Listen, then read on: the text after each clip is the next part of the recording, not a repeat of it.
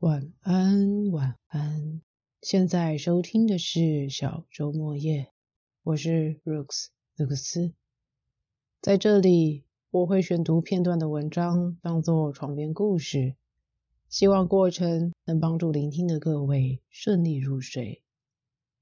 今天所要选读的内容是那一夜，弗洛伊德遇见佛陀，疗欲望。作者是马克·艾弗斯坦，由梁永安所翻译。选读范围是本作的第三章“欲求不满”当中的间隙这一篇章。准备好了吗？那么要开始今天的床边故事喽。间隙，有些人认为佛法是不理会欲望的。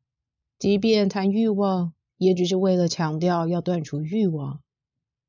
但麦克的体验提供了一幅更接近事实的图画。他的禅修让他的欲望能成为被地观的对象。他的自省能力让他可以开始脱离被欲望驱赶着走的状态，变得不那么匆忙，不那么狂乱，不那么贬低自己与别人的身价。我女儿的世界史课本有一章专谈佛教，其呈现的观点与麦克的体验大异其趣。那是九年级使用的课本，谈佛教那章是全书第一章。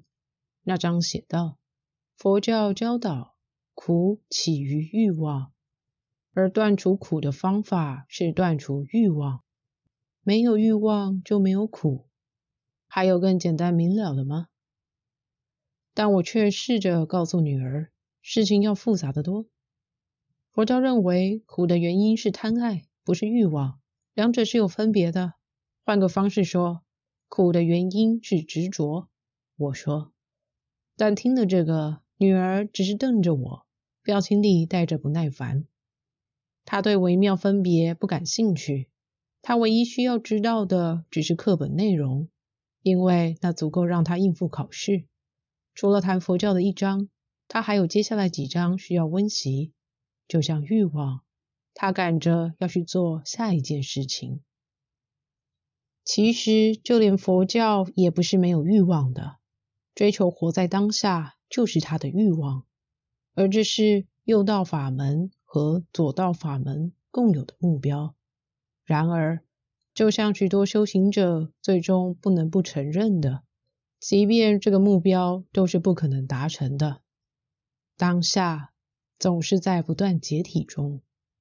用神经学的语言来说，我们所意识到的当下，总是与真正的当下有三分之一秒的时间差。所以，就连当下都是我们够不着的，它总会不断从我们身边掠过。一位当代美国禅师这样形容。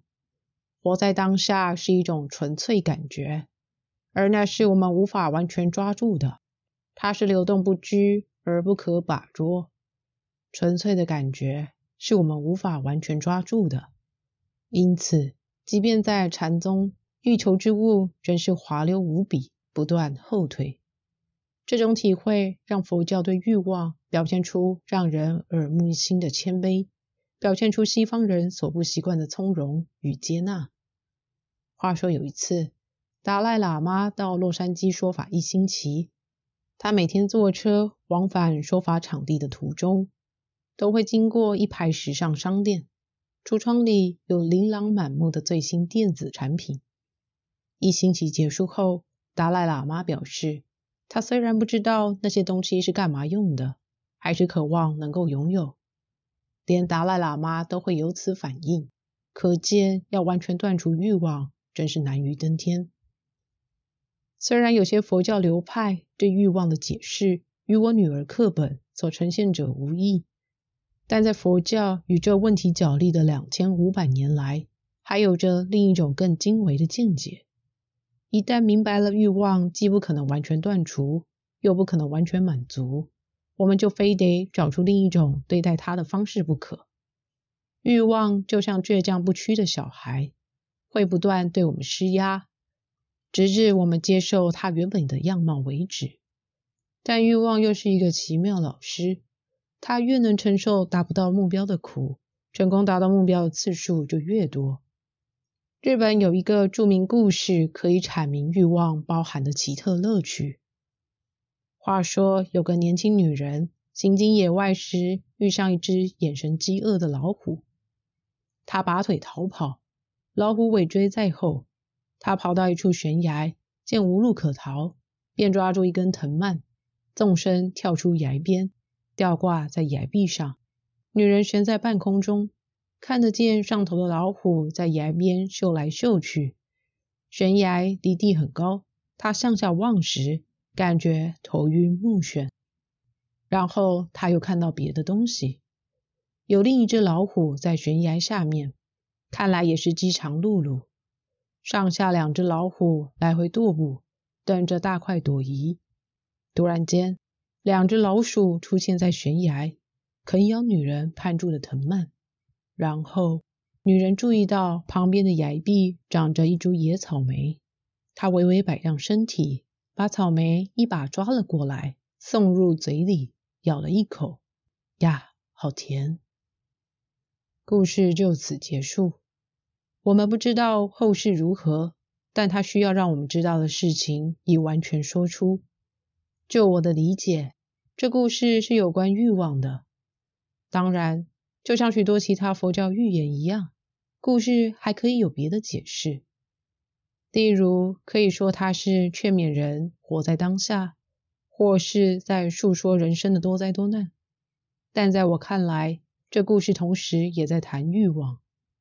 女人遇到的老虎，就是她自己欲望的化身。用心理分析的语言来说，老虎是女人的投射，它凶猛、野性、饥饿。面对这样的猛兽，就像面对欲望一样，看来只有两种选择：逃走或屈服。我们的女主角选择逃走，到头来只碰上另一只老虎，他被逼到死角，靠着一条藤蔓悬命。但欲望没有饶过他。他化身为各种形状。继续威胁他的生存，即使只是老鼠那样小的欲望，一样是凶险的。他要怎样才能逃出升天呢？解答系于那株草莓。他怎样做？他咬了一口草莓，而虽然不知道是否有机会咬第二口，他仍然专心细细品尝草莓的滋味。欲望是老虎和老鼠，但也是草莓。当女人不再逃跑，抛开会被吃掉的恐惧，她就终于能品尝欲望的滋味。那是一种甜美滋味。这故事暗示着，欲望的间隙中包含着果子。想设法把欲望经验中的野草拔除，只会让野草更铺天盖地。相反的，容许自己落入欲望的间隙，将可让欲望变得完整。我们说过。即便最大的满足，仍会留下一点缺如之感。然而，这缺如感却是一扇窗户，可以让人看到某些重要而真实的东西。虽然我们讨厌欲望的滑溜性格，视之为一种必须克服的缺陷，但另一种完全不同的态度是可能的，那就是把间隙视为欲望不可分的一部分，悠游其中，并以之为窗户。关照自我的真实本性。然而，大多数时候，我们的心理状态并没有健康的足以让我们放胆去品尝草莓的美味。我们往往转头去追逐另一个目标，以逃避上一个目标带来的不舒适感和失望感。我们就像罗摩衍那里的罗波那，在千方百计完全占有欲望对象的过程中。饱尝挫折，总不去学会利用欲望与满足之间的空间。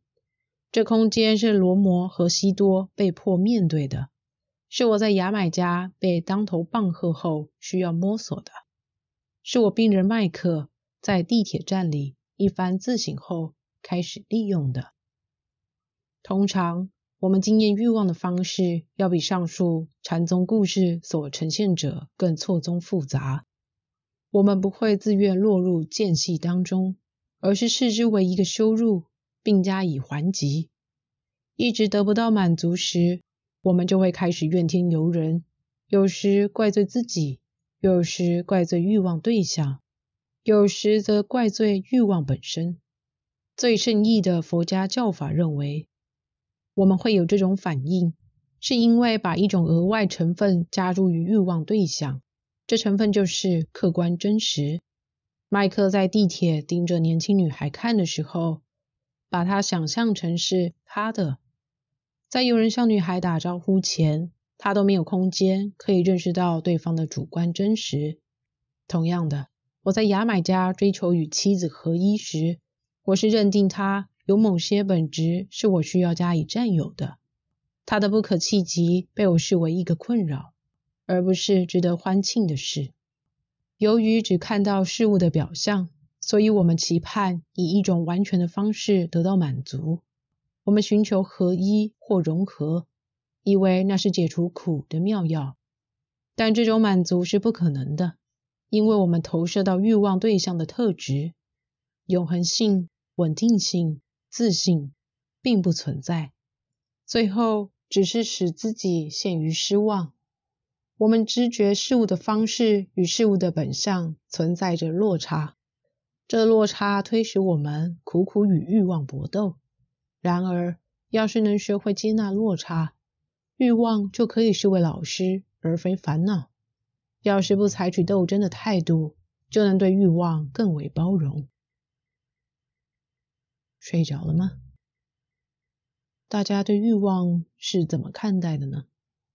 若感兴趣，想知道弗洛伊德和佛陀还谈了些什么，也可以找这本书来看看哦。